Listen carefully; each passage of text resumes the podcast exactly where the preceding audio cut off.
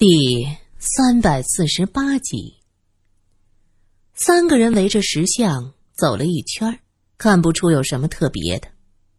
罗隐伸手摸了一下那石像，触手冰冷。他判断道：“这是一种黑曜石雕刻的，这么大的黑曜石也是很难呢。”原来是黑曜石，这是一种常见的黑色中低档宝石。又叫天然琉璃，是一种自然产生的琉璃。也正因为此，手电光照到这个石像的时候，才让人觉得石像沉静如水，又灵活又仙动，让人更觉得震撼。宗教这种东西，就是庄严肃穆的环境之类的，让人产生虔诚的心。这邪教的石像，也是这样啊，让人看着就震撼。害怕。苏三也摸了一下那石像，连连称奇。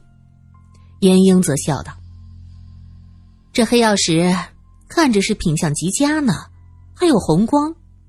这么大个面目狰狞的石像，多浪费材料啊！不如打磨成珠子做项链、手串，一定好看的很。”苏三敲了他脑门一下：“你呀你，像什么呢？”一想到这东西曾经雕成这么吓人的石像，谁敢拿来做首饰啊？罗隐摇头，心想：这两个女人竟然讨论着要把邪神的像打磨成首饰。围着石像走了一圈，还是看不出什么。石像前有个供桌，里面香灰很厚，旁边还有一些水果、干果和糕点。这洞内空气干燥，糕饼没长毛，梨子也没蔫儿，看来是供上没几天呢。罗隐看完这些，就说道：“莫非这马宁是因为撞破这洞里的机关，才遭杀害的？可是那书里的纸条怎么说呢？明明是胡艳萍约他去的。”苏三从口袋里拿出那张纸条，递给罗隐。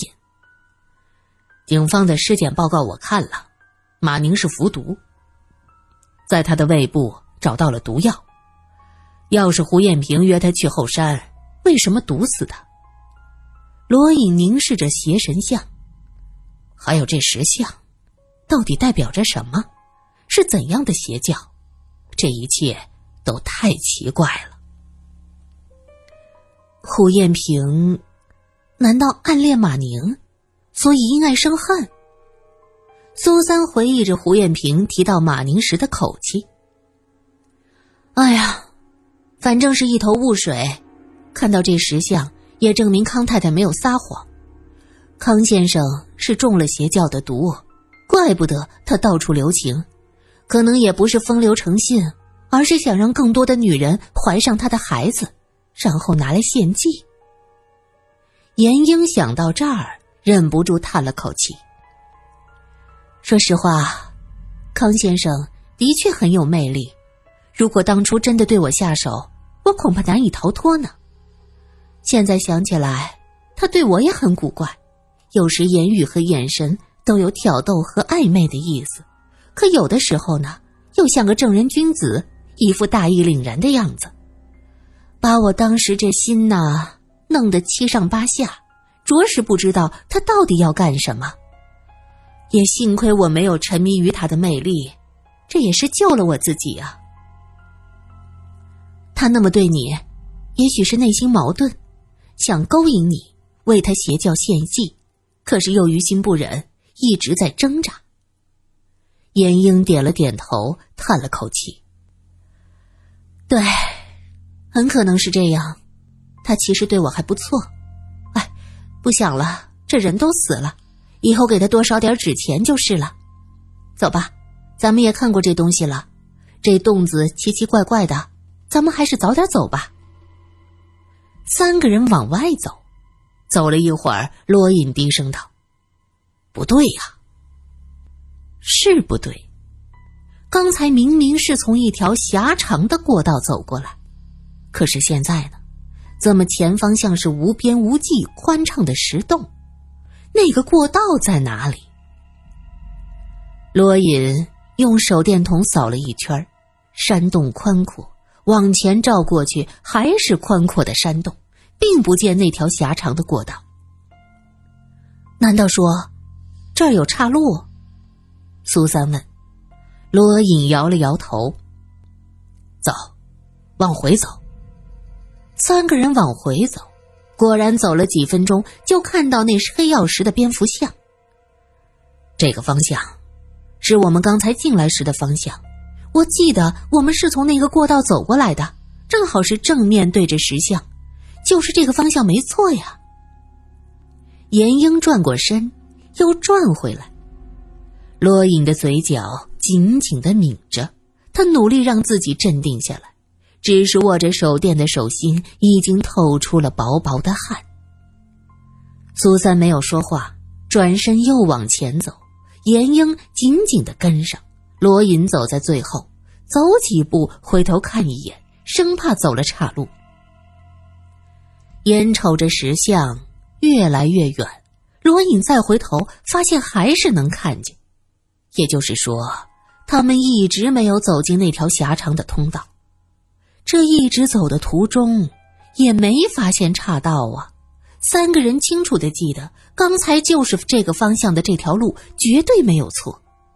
可是那条通道在哪儿呢？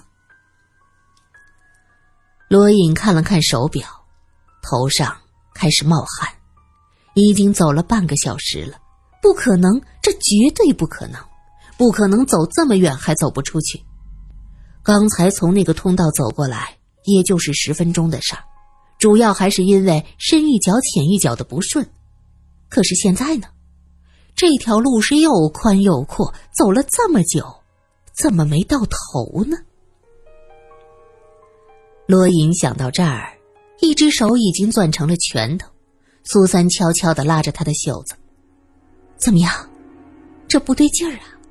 这山洞怎么像是无边无际，走不出去啊？他怕严英会听到，会惶恐，声音非常的小。可是苏三忘了，这是山洞，非常拢音的。严英已经听见，他带着哭腔问：“不会吧？这要是把我们困在这儿，可怎么办呢？”这个洞太邪性了。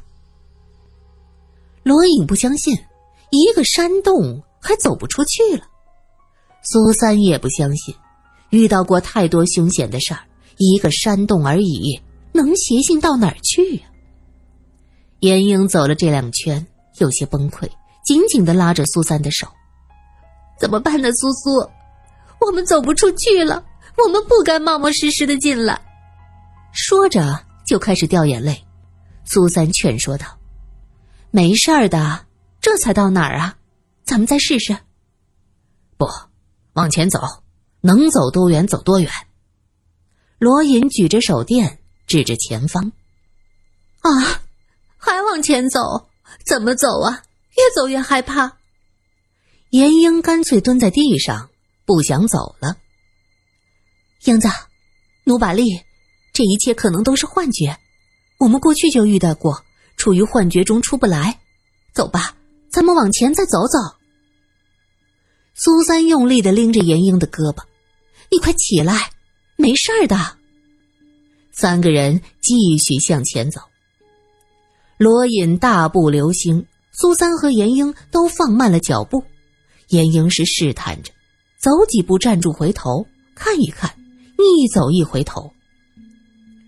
苏三拉着严英的手，发现她的手湿乎乎的，满是汗水。英子，别怕。严英再也承受不住了，她蹲在地上呜呜的哭了起来。哼，为什么？为什么会这样？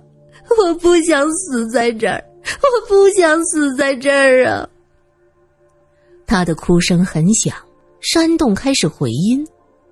罗隐本来就心烦，他喊了一声：“好了，闭嘴。”严英哽咽着：“ 怎么办？我不想死在这儿，可是走了这么久，我怎么走不到头啊？”苏三一直在心中默念着：“这些都是幻觉，是幻觉。”被严英这么一说，也是心生烦躁。他用力的推了严英一下，还哭还哭，你有完没完呐？严英没提防，被他推倒在地上，愣了一下。你推我？对，你哭得我心烦意乱。你行不行啊？要不是我来看你，我能这么倒霉吗？遇到这种事儿，你还有脸哭？苏三指着严英痛斥着。罗隐也有些发愣，他第一次见到苏三是这副模样。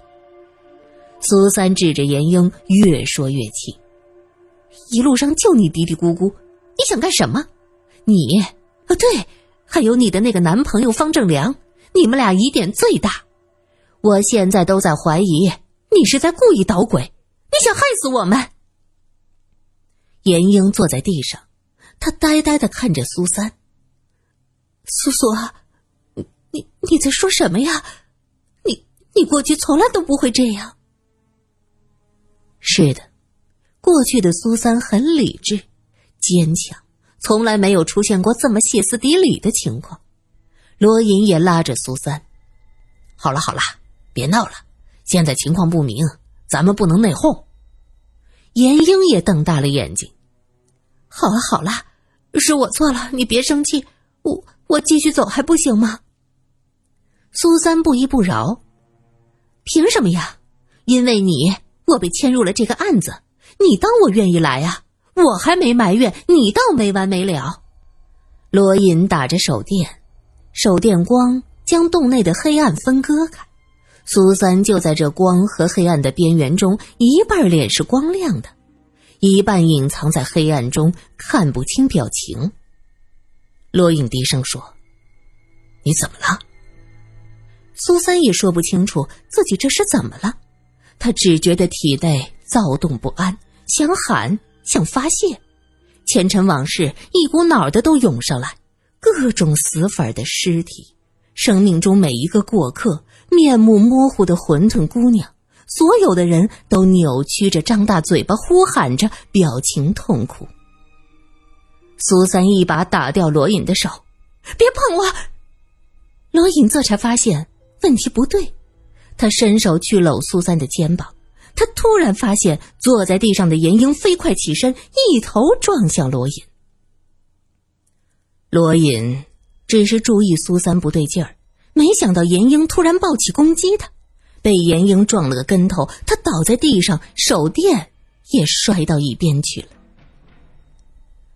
洞内一下子安静下来，苏三叫道：“严英，你疯了！”严英呼喊了一声什么，继续扑向罗隐，用力的厮打。罗隐一把推开严英，他像疯了一样又扑向苏三。苏三动作很快，往边上一闪，严英扑到石壁上，咚的一声。苏三听着都替他疼得慌。苏三叫道：“英子。”你醒醒！罗隐一听苏三说话，心中惊喜：“你没事了？刚才那是……刚才，刚才我觉得心里烦躁的不行，看到过去案子中的那些死者，各种的死法，我烦透了。我也不知道为什么，我就是很想发火，我想和人吵架。”严英被撞得晕乎乎的，从石壁上滑下来。苏三急忙去扶他，却被罗隐拦住：“小心，他也许有攻击性。”燕英哼了一声：“啊，疼死我了！我这是怎么了？我怎么撞上来了？”他捂着脑门站起来，跌跌撞撞：“哎，手电筒怎么掉了？你刚才做什么了？你自己不记得？”苏三这才伸手去拉他，罗隐已经捡起了手电。严英摇摇头：“我不知道啊，啊，这脑袋磕的好痛，怎么了？我摔跤了？”罗隐被他撞了一个跟头，这会儿正疼着呢。看到严英什么都不记得，只能拿起手电，苦笑了一声：“好了好了，咱们就在原地别动，好好想想这一路上的情景。我刚才突然很愤怒，想打人。严英先说自己的感受，然后不知怎么的就撞到石壁上。我也是，突然很烦躁，脑子里一团糟，就想发火。这个洞，也许是那个石像会影响我们的心情，还能制造幻觉。这个洞不会走不出去，我们只是被幻觉左右了。罗隐分析。那怎么办？我们怎么走？回头看的符像还在呢。苏三叹息着。关上手电，我们三个手拉手，不要手电，摸黑走，看看会怎么样。罗隐提出这个办法。如果这一切都是幻觉，就让我们凭着自己的直觉走。对，蝙蝠是靠超声波来行动的，咱们学学蝙蝠，不用眼睛。黑着走试试。苏三赞同罗隐的办法。他们关掉了手电，罗隐走在最前面，中间是苏三，后面是严英，三个人手拉着手，摸索着向前走。走了好一会儿，洞壁越来越窄，甚至感觉鼻子都能擦到石头上。哎呀，我们这是要走到石头里了呀！严英惊叫着：“英子，一切都是幻觉，不要睁眼，不要犹豫，拉着我的手，走，别停。”苏三鼓励着。联系三个人的纽带就是信任，苏三信任罗隐，就像罗隐信任他。两个人经历了这么多，默契又无条件彼此相信，而严英也信任苏三。认为他不会害自己，因为信任，严英拉着苏三的手，感受着脸部在石头上的摩擦，越来越逼近石壁，越来越近，脸上生疼啊！是流血了吗？不，这都是幻觉。忽然之间，严英觉得眼前发红，他犹豫了一下，睁开了眼睛，看到了洞口的光。